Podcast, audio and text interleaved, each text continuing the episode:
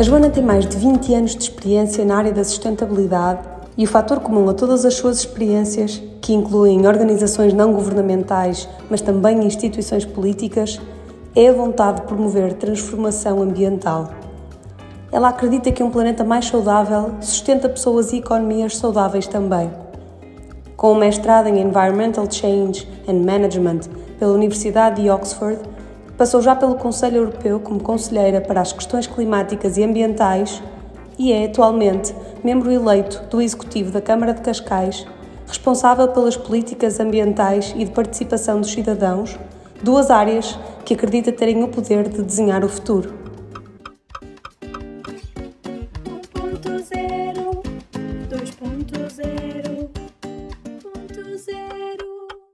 Temos muito gosto em estar aqui contigo hoje e em ter-te como mentora deste nosso episódio. Portanto, muito obrigada e bem-vinda.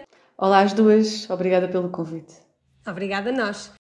E, como sempre, queríamos começar por uh, te perguntar qual é que é o teu atual ponto zero e quais é que foram os pontos zero que já moldaram a tua carreira até hoje. Bem, vocês explicaram-me que um ponto zero é um momento no percurso pessoal ou profissional que tenha criado uma melhor versão de mim. Então eu decidi reformular porque bloqueei logo a seguir a isso. Então eu posso falar de momentos que foram catalisadores de mudança em mim, pode ser? E isso, isto obrigou-me aqui a alguma arqueologia biográfica, foi um exercício interessante, e cheguei à conclusão que há momentos que são catalisadores de mudança porque trazem um incremento de responsabilidade e há outros que são catalisadores de mudança porque trazem um incremento na, na minha perspectiva, na minha maneira de ver o mundo. E então, no, no incremento de responsabilidade, eu obviamente tenho que pôr o facto de ter sido mãe. Hoje já sou mãe, hoje sou mãe de três filhos que têm 21, 18 e 15 anos. Uh, e são, é um momento catalisador de mudança em toda a linha, não só pela responsabilidade que traz, mas, mas pela, pelo facto de sabermos que temos de hum, orientar, hum, ser um exemplo, educar, uh, deixar um mundo melhor para, para estas três vidas que depois, na verdade, não nos pertencem, vão, vão à vida deles, mas, mas muda muito. Outro momento que, que trouxe um incremento de responsabilidade e por isso foi catalisador de mudança foi quando assumi um cargo público, agora na Câmara de Cascais, enquanto vereadora. Porque hum, embora eu sempre tenha trabalhado em políticas públicas, é esta nova hum, forma de estar, do cuidar da coisa pública, o, o, peso que traz nas decisões, mas também a inspiração que traz por causa desse peso, um, provocou muitas mudanças em mim.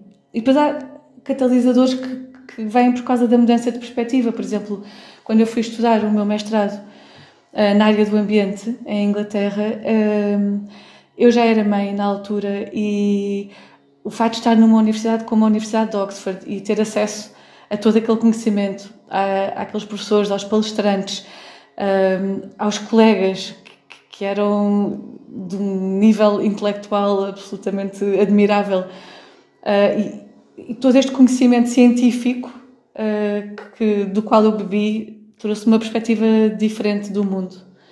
Da mesma maneira que trabalhar na, na Repair em, em Bruxelas também me trouxe uma perspectiva completamente de ver o mundo, quando eu trabalhei na representação permanente de Portugal junto à União Europeia uh, e, e, perceber como é que nascem uh, as peças legislativas, perceber que, na verdade, todos os Estados-membros não são iguais. Uh, há países como a Alemanha que têm um peso brutal em, em, todo este processo de decisão, perceber exatamente como é que funciona um processo de decisão de legislação que depois influencia as nossas vidas em, em várias frentes.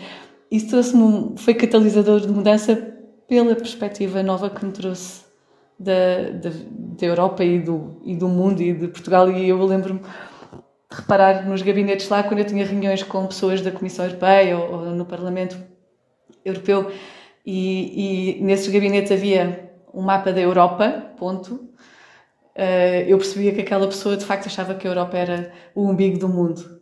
Uh, o que não é o caso, não é? A Europa produz muitas coisas muito importantes, mas uh, Bruxelas e a Europa não são o umbigo do mundo, e depois havia outros que de facto tinham o mapa do mundo, e então eu pensava, pronto, esta pessoa percebe qual é o equilíbrio de forças em geral. Eram assim pequenos sinais, mas foi, foi, foram momentos importantes.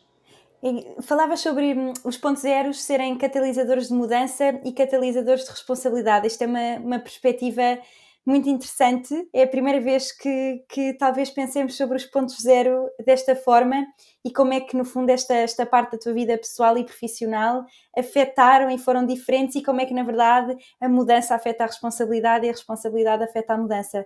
Um, muito giro falar sobre esta, desta forma e nesta perspectiva sobre os teus pontos zero, mas começando pelo princípio, um, e quando falavas aqui que tinhas, nós, tu estudaste relações internacionais e depois fizeste o mestrado em Environmental Change and Management em Oxford, um, não, não fazíamos ideia que tinhas, na verdade, já, eh, já eras mãe quando, quando fizeste o mestrado, isso é uma perspectiva muito interessante, porque deve ser um, um grande desafio como é que conseguiste gerir as tuas duas responsabilidades, não é? De educar um ser humano, que é das maiores responsabilidades que se pode ter na vida, e também de, de, no fundo, fazeres parte de uma organização com tanto peso como, como Oxford. Um, se calhar começámos então por fazer essa pergunta: como é que foi gerir esta, esta dinâmica entre estas duas coisas e porquê que foste fazer este mestrado nesta área? Porque acredito que de facto tivesses que ter uma grande paixão para já mãe feres fazer um mestrado nesta área em, em Oxford. Como é, que tu, como é que tu soubeste que isto era uma área que merecia a pena esse esforço e hum, como é que a sustentabilidade e o ambiente se tornaram uma paixão que tu percebeste que querias seguir no fundo na tua vida profissional? Não foi nada consciente. Foi crescendo em mim. Eu acho que o primeiro momento foi quando eu tinha 5 ou 6 anos e houve um fogo uh, muito grande em Cascais, foi em 81, 82 e vocês não tinham nascido, uh, houve um fogo muito grande e eu estava com a minha mãe uh, em Cascais e vimos lá ao longe a coluna de fumo, percebemos que era perto da nossa casa e fomos a correr. E depois o que aconteceu a seguir a isso, ou seja, eu ainda era pequenina, mas fui crescendo e enquanto crescia testemunhei o dito desenvolvimento que aconteceu na zona onde nós morávamos, que antes do fogo era uma floresta com poucas casas, caminhos de terra. Quando o meu pai comprou a casa, nem havia, nem havia linhas telefónicas. E, havia, e, pronto, e, e, nós tínhamos vacas comunitárias e, portanto, era todo um mundo muito bucólico. Uh, e depois do fogo vieram estradas alcatroadas e, e hotéis e, casarões e, mudou muito um, ehm, o, o, o, meio, ambiente, mas também o, o, o perfil daquela localidade. E, e eu testemunhei isto e os caminhões de cimento, eu ia atrás dos tratores e tirava fotografias. Não há nada de errado com o, o, o dito desenvolvimento, desde que seja feito com, com equilíbrio. Mas eu lembro-me de ficar muito chocada com esta transformação no sítio que eu tinha conhecido de outra, de outra forma.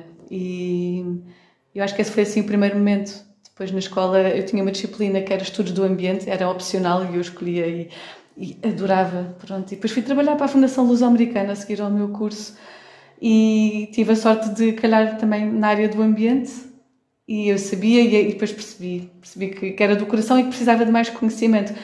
E o curso de Relações Internacionais dá-nos algum conhecimento. Um, e hoje em dia eu sinto que, que caso cada vez mais estas duas áreas, relações internacionais e ambiente, ah, porque está tudo interligado. O que se passa sob a égide das Nações Unidas, que é um sistema multilateral, supranacional, é, influencia depois o que acontece a nível da União Europeia, que por sua vez influencia o que se passa a nível nacional, que por sua vez influencia o que se passa a nível local.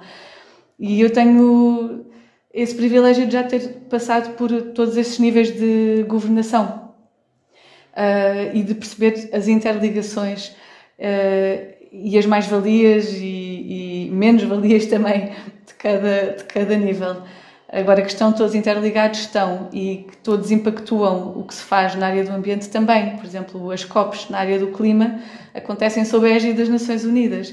E depois daí declina uma série de uh, metas e, e, e legislação e, e, que depois potenciam a inovação, etc. E ao final do dia há assim uma espécie de efeito cascata que, que nos toca a todos e depois finalmente a nós cidadãos. Joana, e como é que foi fazer essa gestão depois, quando percebeste, não é? Dessa forma, se calhar inconsciente e interessante para nós, porque muitas vezes, até como jovens, pensamos que temos que ter o caminho todo delineado e saber exatamente qual é que é o próximo passo, e é muito mais fácil quando olhamos para trás, faz tudo muito mais sentido, não é? Agora consegues dizer que estas áreas estão interligadas. Mas como é que foi quando tu fizeste este, este mestrado? Como é que foi gerir isto com a maternidade? Eu, eu não, não, nunca, a maternidade, vou começar, a maternidade nunca foi uma, um obstáculo, entre aspas, nunca me passou pela cabeça não fazer este mestrado por ter um filho de, de um ano. Uh, é que não passou mesmo pela cabeça, portanto a preocupação era uh, conseguir a nível financeiro uh, e familiar também, portanto, gerir. E isso passava por uh, o meu marido ter uh, uma ocupação lá e por eu conseguir uma bolsa, que foi das últimas que o British Council deu aqui em Portugal, para, para pagar, para, para ajudar na, na dimensão financeira. Estando isso garantido, é ir, porque a vida é. Eu tinha 26 anos na altura e a vida é, é, é polivalente, é multifacetada, nós nunca estamos a fazer só uma coisa de cada vez e, e isso pode, pode nem, nem, ser desejável, depende do perfil de cada um. E portanto, eu sempre vi as coisas como compatibilizáveis. Claro que é desafiante e uma criança daquela idade. Uh, num país estrangeiro, uh, com todo um novo tipo de alimentação, etc., ele estava constantemente doente. E, portanto, às vezes era preciso ficar em casa, não ir às aulas, pedir os apontamentos, etc. Mas, mas é, tudo é compaginável, desde, desde que se queira muito, e é preciso ter o amor pelo filho uh, lá, muito sedimentado, porque a prioridade é sempre o filho. E, e depois a, a paixão pela causa vem logo a seguir. E essa paixão pela causa é comum a todas as áreas da vida pública, Joana, porque tu deste-nos aqui esta, esta perspectiva muito interessante de que na terra onde vivias te motivou, no fundo, de alguma forma a explorar esta área do ambiente, mas tu acabaste por escolher fazê-lo através do serviço público, não é? Esta relação realmente muito forte entre as relações internacionais e a vida pública, o serviço público, o ambientalismo, a sustentabilidade existe mas tu poderias ter, ter seguido um caminho privado, podias ter enverdado pelo impacto através do setor privado.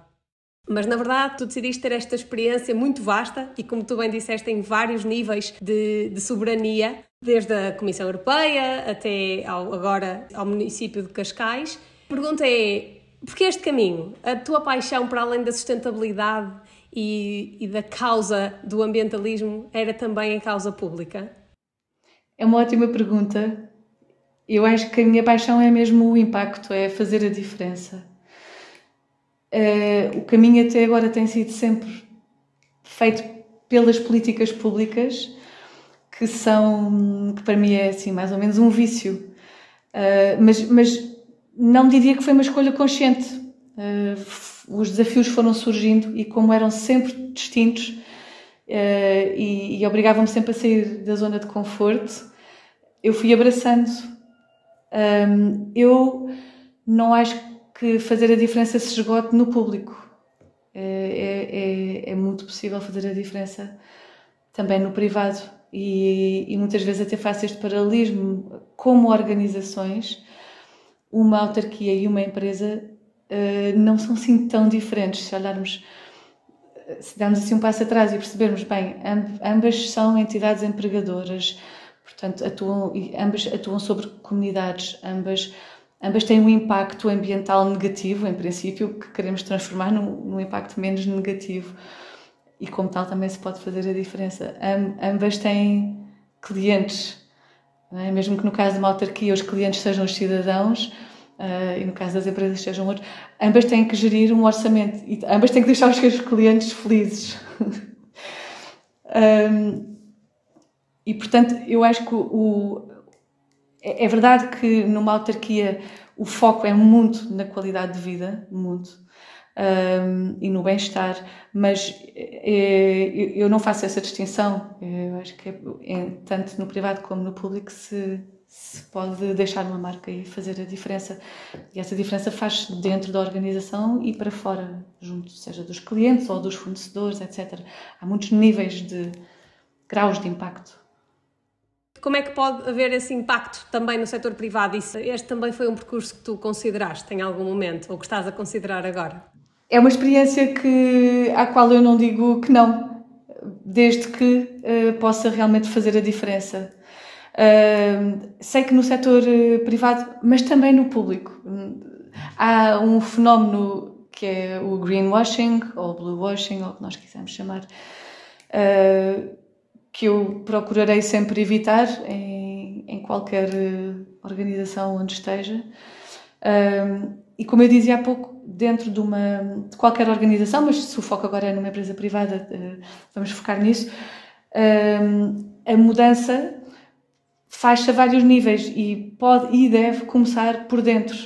Porque se, se as pessoas que lá trabalham não um, abraçarem uh, essa, nem quero chamar-lhe causa, se não abraçarem essa, essa praxis, um, se não perceberem porque é que tem que ser abraçada e, e, se a organização não, de forma mais ou menos transversal, não acreditar nela, uh, então é impossível fazer o impacto para fora.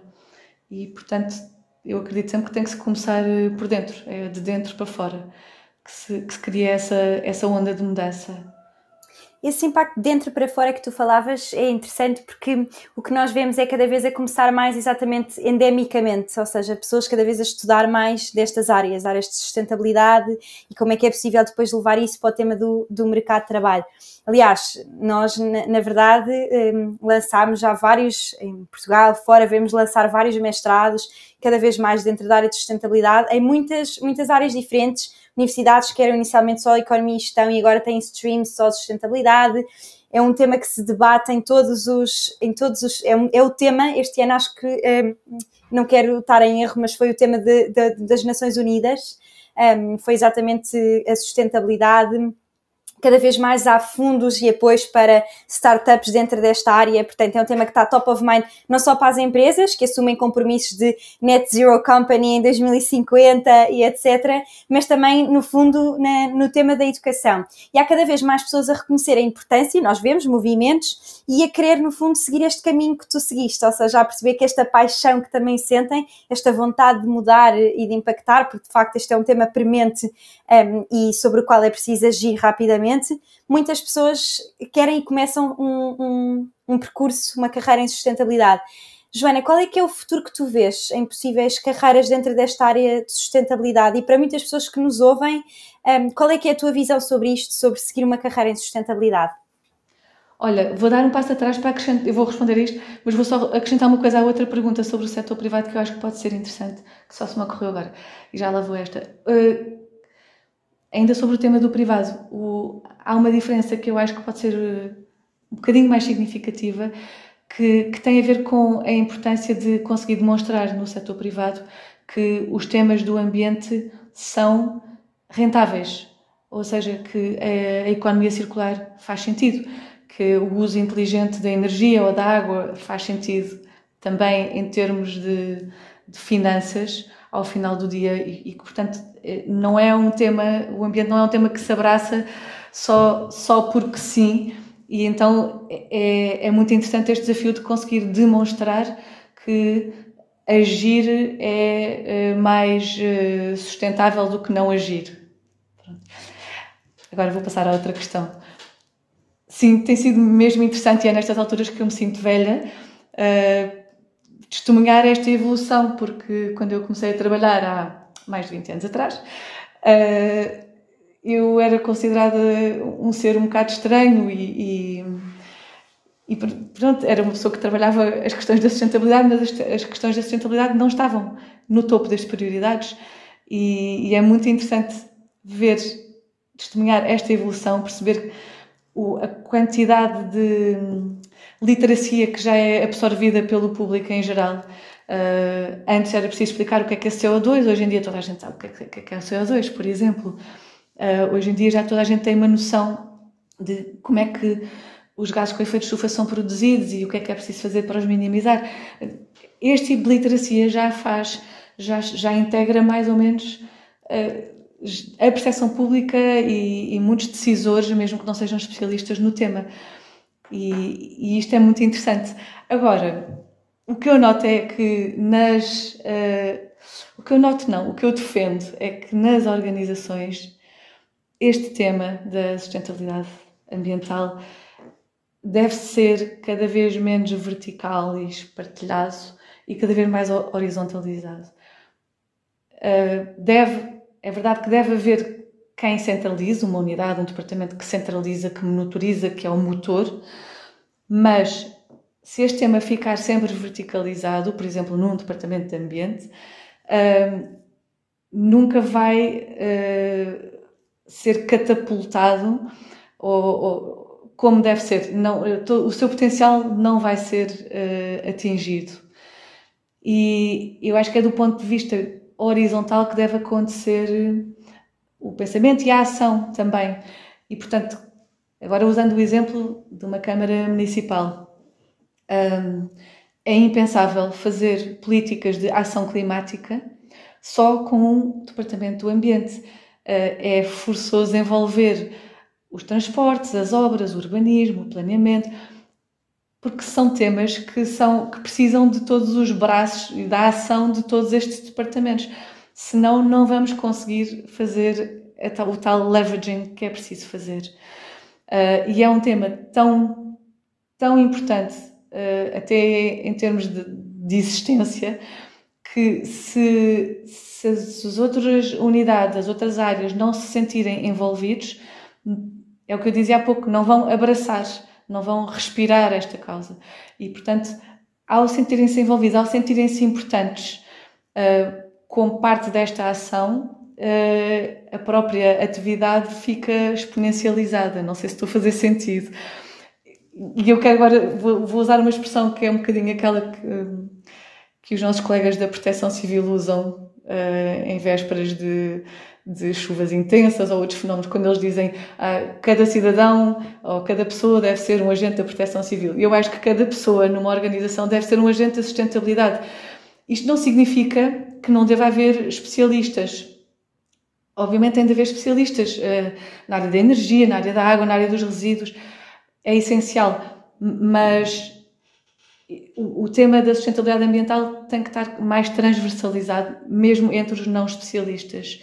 E isto só se faz dentro de uma organização conversando, expondo, envolvendo, etc. Eu no outro dia li uma entrevista de, de um professor eh, palestrante indiano-britânico que é o Satish Kumar e já tem mais de 80 anos e ele deixou uma provocação espetacular. Ele estava a dizer que o London School of Economics devia se transformar no London School of Ecology and Economics. Porque, na opinião dele, os decisores todos devem ter noções de, de, de questões uh, ambientais. Até porque a sobrevivência de uma empresa depende muito de bens e matérias que estão a ser depauperados. Uh, o, o Earth Overshoot Day acaba cada ano mais cedo. É, é o dia que marca o momento em que nós depauperamos os recursos naturais do planeta Uh, e, portanto, a partir desse dia o planeta já não teve tempo para se regenerar. Uh, e esse dia, eu lembro-me dele ser em outubro, agora já é em julho, se não estou enganada. Isto é mesmo preocupante. Agora, em relação a pessoas que estão a, a começar ou a trilhar este, este, caminho, e vocês já disseram uma palavra muito importante, que, com a qual eu concordo, que é a paixão. Outra coisa que eu recomendo é, é a, a qualificação, é? o conhecimento com, com rigor em alguma destas áreas. E, e depois também só um pensamento um bocadinho solto, que é nós não temos que obrigatoriamente incorporar a nossa paixão no nosso trabalho e, portanto, há toda um, uma área que é o terceiro setor, através do qual as pessoas que tenham esta paixão também podem colaborar uh, de forma mais voluntária, menos voluntária, mas que, que também têm um papel mesmo importante a desempenhar. Essa perspectiva que falavas, interessante, de que não só as pessoas que têm esta paixão pela sustentabilidade podem ser um agente de mudança, mas também as pessoas que fazem parte de qualquer organização podem integrar este tema da sustentabilidade de uma forma mais horizontal nas suas organizações. Este tema é interessante porque eh, agora pensava aqui eh, deste lado como é que nós podemos ser esse agente, não é? Nas nossas organizações e levar no fundo esse, esse papel. Uma coisa que eu, que eu reflito mais porque é uma área que é, que é próxima para mim é a diversidade e inclusão e portanto tento sempre pensar como é que nas minhas interações, por mais pequenas que sejam, nem que seja organizar um evento, como é que eu posso pensar em tornar um evento inclusivo para todas as pessoas e etc. Portanto é engraçado como é que essa visão também pode sermos um agente de, de, mudança, não necessariamente esse tema da paixão, não é? Já falaremos sobre esse tema da paixão qualificação, mas como integrar isto uh, no nosso pensamento e na forma como, como nós agimos conscientemente. Sim, e por exemplo, quando fores organizar um evento, uh, pequeninas coisas como uh, reutilizar uh, os, todo o material, em vez de porem a data, se sabes que aquele evento vai acontecer todos os anos, não vale a pena pôr o ano, porque assim pode ser reutilizado no ano seguinte. São pequenos, pequenos pormenores ou não distribuir brindes que não servem para nada. Uh, ou a preferência é ter não distribuir brindes. Uh, ou se usam alcatifas, pelo menos que possam ser guardadas e usadas no ano seguinte e não estar sempre a comprar novas. E tudo isto até faz sentido em termos económicos, que era o que eu dizia há pouco. O business case para as questões ambientais também tem que ser demonstrado. E, Joana, tu falavas sobre este tema da paixão e qualificação, um, que eu acho que é muito interessante, até para qualquer área, não só para sustentabilidade, mas é aqui um, um tema transversal, não é? Sobre termos uma paixão, mas ser muito importante procurarmos qualificação educarmos em relação a essa, essa área. Um, para todas as pessoas que querem seguir esta paixão, por deixaste aqui um exemplo, não é? Que não temos necessariamente colocar todas as paixões na nossa parte uh, profissional, mas para as pessoas que têm esta paixão pela área da sustentabilidade, que nos estão a ouvir neste momento um, e gostavam, no fundo, também de desenvolver carreira nesse caminho, se pudesses dar um, um, um conselho, qual é que seria? O da qualificação. Uh, e depois mas para escolher a qualificação tem que se perceber qual é a área. O ambiente é, é muito vasto. Uh, o ambiente tem uma dimensão muito técnica. Uh, quando falamos de sistemas de saneamento, de resíduos, por exemplo, mesmo de energia, uh, é extremamente técnico e, portanto, nem toda a gente tem esse perfil. E depois o ambiente tem outras dimensões mais relacionadas com, com a sociologia, com o comportamento das pessoas, como é que se mudam comportamentos uh, e também com a dimensão financeira, fiscal, porque a fiscalidade também é uma maneira de induzir mudanças de comportamento, por exemplo. Um, ou então uma visão mais sistémica, uh, e aqui já entra, por exemplo, até as relações internacionais. Um, ou, ou, ou, as ciências políticas. Portanto, primeiro perceber qual é o perfil. Uh, eu, no meu caso, eu fui lá por um, eliminação de competências, ou seja, não sou uh, boa na área das matemáticas, portanto, seguir a engenharia do ambiente para mim não era uma opção. E, e então encontrei este mestrado que me permitiu ter uma visão que era muito sistémica com pozinhos de tecnicidade. E para mim foi a mistura foi a mistura perfeita porque há uma cientista dentro de mim. Ela não é boa com, com matemática mas ela existe e, e este mestrado dava-nos a perspectiva sobre como é, a complexidade dos problemas e depois como é que a ciência pode ser usada para os, eh, os resolver. E como é que se mobiliza a comunidade para, para este tipo de temas? Como é que se garante que mesmo as pessoas que não têm este interesse, esta paixão, sobretudo este conhecimento, não é científico, mas muitas vezes simplesmente corriqueiro, como é que se garante que, que, que a comunidade para a qual nós estamos, na qual nós estamos a focar-nos, seja dentro das nossas empresas, seja no nosso município, seja no nosso grupo de amigos, como é que se mobiliza e como é que se torna esta comunidade interessada no tema e ativa no tema? Como é que tu recomendas que, que cada um de nós trabalhe nesse sentido? É o maior desafio até porque nós não somos todos iguais e, portanto, os, os triggers de cada um, pronto, o, é, o meu é diferente do meu vizinho. Uh, eu, tu já tocaste num ponto que eu acho que é mesmo importante, que é a informação. Uh, mas a experiência demonstra uh, que a informação só por si não chega, não é suficiente para gerar alteração de comportamentos. é, é importante para o decisor e para os técnicos alicerçarem as suas políticas, e aqui entra a ciência, portanto, eu preciso de informação e de ciência para desenvolver as, as políticas, uh, mas a, a, informação não é suficiente para as pessoas mudarem os seus comportamentos. Uh, mas é, é importantíssimo ser o primeiro passo. E depois há uma coisa que eu gosto muito que aprendi uh, já há muitos anos, que é usado pelo Ministério do Ambiente em Inglaterra, que eles chamam o diamante da mudança. Então tem que imaginar um, um losango que tem. E depois são quatro E's, eu vou dizer em inglês porque eu não sei se funciona em português. E então, este é o, o, o, o, diamante da mudança. Para gerar mudanças de comportamento, o que é que é preciso? É preciso engage, exemplify, encourage e enable. E eu posso dar alguns exemplos. Um, por exemplo, uh, aqui em Cascais, uh, nós sabemos que mais ou menos 50% das emissões de dióxido de carbono vêm do setor dos transportes. Então, antes nós dizíamos muito às pessoas: não use o seu carro privado, use o transporte público, etc. Mas não estávamos a facilitar essa mudança, não estávamos enabling, porque havia poucos transportes públicos. Então, a Câmara agora constitui-se como autoridade local de transportes, fez um concurso, duplicou o número de, de quilómetros percorridos, portanto, duplicou o número de rotas e, melhor do que isso, tornou os transportes públicos grátis. Isso é enabling. Isso é enabling. Isso é, isso é criar uh, a alternativa, a solução, para as pessoas poderem mudar se quiserem. Engaging. Engaging é uh, para dentro e para fora. Uh, por exemplo, trabalhar os ODS, Objetivos para Desenvolvimento Sustentável, dentro de uma empresa ou dentro de um município.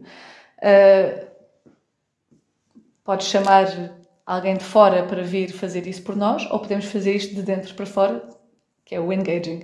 Então, fazer de dentro para fora significa chamar toda a gente, explicar o que é que é isto dos ODS, eh, pedir ajuda para identificar uh, os pontos fracos, os pontos fortes, as prioridades, uh, criar grupos de trabalho internos para definir quais é são os nossos indicadores. Um, todo este trabalho de localização, se não for com engagement, a organização não vai sentir que tem uma visão conjunta, nem vai perceber o que é que está a fazer. É a mesma coisa, por exemplo, com o orçamento participativo aqui em Cascais. Nós chamamos as pessoas, isso é engaging, para decidirem o que é que são projetos que eles consideram prioritários. E têm de trabalhar em sessões de participação pública, têm depois os projetos vencedores uh, para serem, uh, depois de serem finalistas e para serem os vencedores, têm que cativar, ir buscar votos, mobilizar, etc. Isso é engagement do princípio ao fim. Exemplifying. Uh, se vocês trabalham numa empresa e dizem aos vossos funcionários: ah, evitem plástico de uso único, não usem garrafas de plástico, mas não fazem mais do que isso, uh, é uma coisa. Mas se vocês usarem uh, garrafas uh, que são reutilizáveis, estão a dar o exemplo às vossas equipas, não é? E, e, e aos vossos clientes e aos vossos fornecedores. Portanto, isso é dar o exemplo, é ser coerente. E depois há o encouraging, e isso, o encorajamento pode vir de várias, por várias vias, mas uh, mais um exemplo aqui de Cascais, eh, se é importante as pessoas uh, terem contacto com a natureza uh, e nós queremos encorajar esse contacto com a natureza, com o verde, com a terra, então também nos cabe a nós, a autarquia, criar corredores verdes, tornar os bosques transitáveis, proporcionar hortas comunitárias e, e, desenvolver este ano de projetos. Há aqui há um dado engraçado que, portanto, este é o diamante da mudança. E eu, eu uso muitas vezes, tento não me esquecer dele, para, porque sei que as políticas que, que queremos implementar para induzir mudança têm de cumprir alguns desses vértices. E por falar em informação, há bocadinho falávamos em informação, uh, e está estreitamente ligado com o tema da literacia, e, e eu acho que deve sempre haver esse esforço para ir um bocadinho mais longe. Não temos que ficar todos uns geeks, nem temos todos que obrigar uh, os colegas a fazer formações de horas e horas e, sobre temas densos, mas um, eh, há questões que, que, podemos levar mais longe e há o tema das árvores uh, aqui as árvores em meio urbano, uh, município. As árvores têm um papel muito importante, mas muitas vezes nós recebemos pedidos pessoas que se queixam que eh, as árvores deitam folhas e, e isso suja os jardins ou que têm as raízes dos pinheiros levantam a calçada e por aí fora e, e, e têm razão mas então decidimos fazer aqui um trabalho com uh, uma faculdade e, e, agora temos outdoors na rua que explicam a função destas 15 mil árvores de arruamento que há. Então, por exemplo, a existência das árvores baixa a temperatura para aí 5 graus, que no, verão é precioso. A existência das árvores produz 60 toneladas de oxigênio ou absorve 16 toneladas de poluentes. E isto vai entrando devagarinho, vai entrando. Pode não ser indutor de mudança logo, mas vai entrando. Obrigada por esta partilha super valiosa, Joana, para que todos nos consigamos tornar um agente de mudança nas nossas próprias comunidades. De volta aqui um bocadinho à, à tua carreira e à forma como tu desenvolveste este percurso, quem é que foi o teu grande ou a tua grande mentora ou, ou mentores, mentoras que, que, te foram ajudando a delinear este espaço? A quem te foste recorrendo para pedir algum apoio, alguma ajuda, para clarificar questões, sendo dentro ou fora da área da sustentabilidade ou dentro ou fora do setor público. Quem é que foram assim as pessoas que, que serviram de exemplo e de guia para o teu percurso de carreira até agora? Essa pergunta é mesmo difícil. A minha primeira reação é: eu não, não sou muito de idolatrar, mas pronto, eu, eu, mas eu vou chegar lá. Então, eu diria que assim, em termos internacionais e fora da minha esfera de conhecimento, é, eu sempre gostei muito de personalidades como o David Attenborough, os documentários dele. Não que ele seja ativista, ele só muito recentemente é que começou a pôr opinião nos seus documentários, mas só o facto de ele me mostrar um mundo uh, natural, pristino e, e muitas vezes em risco deu-me bastante inspiração e depois até pessoas como a Sylvia Earle, não sei se conhecem, que é a mergulhadora que tem mais de 80 anos e defende esta causa dos oceanos. Eu tenho muita admiração por ela, a resiliência e, e, e a visão. Ela teve esta visão tão cedo sobre o, o, impacto que o homem está a ter nos oceanos. Gosto muito do John Kerry, uh, eu acho que ele é um dos grandes embaixadores do clima e, e é um, ele foi uma peça-chave discreta mas chave, por exemplo, no Acordo de Paris, e é para mim a personificação do, do que a, eh, a, diplomacia pode fazer pelas questões uh, ambientais. Mas, mas pronto, voltando aqui ao nosso território, eu gosto muito de conversar com amigos que são especialistas nesta área, na área das políticas públicas e, e da política, como o Carlos Pimenta o Jorge Moreira da Silva, Uh, há bocadinho eu falava de sociologia e a Luísa Schmidt foi também das primeiras grandes precursoras a ligar a sociologia e o ambiente, mas a família também acaba por ser eh, uma, uma espécie de mentora, mesmo que seja às vezes pelo caminho mais fácil, difícil, digo eu, e os meus filhos. Uh, é, é muito desafiante para mim uh, conversar com eles sobre estes temas e, e, fazer este esforço de conversão. Não é que eu seja eh, muito insistente ou chata, mas é, é muito interessante trabalhar com esta outra geração uh, e tentar perceber onde é que estão as suas resistências à mudança, o grau de percepção que têm destes temas. E, portanto, eu vejo neles os três, assim, sempre, sempre que eu falo para públicos jovens, eu imagino os meus filhos e como é que eu cativaria os meus filhos e é assim que eu falo para aquele público. E, e, isso é uma mentoria que eles me fazem sem saberem que estão a fazer. Os meus pais por causa da causa pública que é um tema que eles sempre trabalharam é... e, pronto, e sabem que até é, é, diariamente são as equipas porque é espetacular e a função pública tem infelizmente muito má fama mas as equipas com quem eu trabalho são, são extraordinárias e estão sempre a querer ir mais longe e são inovadores e, e, e não aceitam um, não aceitam uh, situações que, que, que, são nocivas ou, ou, que são estagnadas um, e, e, também puxam muito por mim. Eu puxo por eles, mas eles puxam muito por mim. E, portanto, eu acho que a mentoria acontece a, a toda a hora é essa conclusão a que eu cheguei. E, portanto, mesmo sem, sem idolatrar, não é? sem usar esse verbo, eu sinto-me mentorada, tutoriada uh, a toda a hora, mesmo quando não me apercebo que isso está a acontecer. E, portanto, esta pergunta acaba por ser uh, mesmo interessante porque traz-me essa conclusão.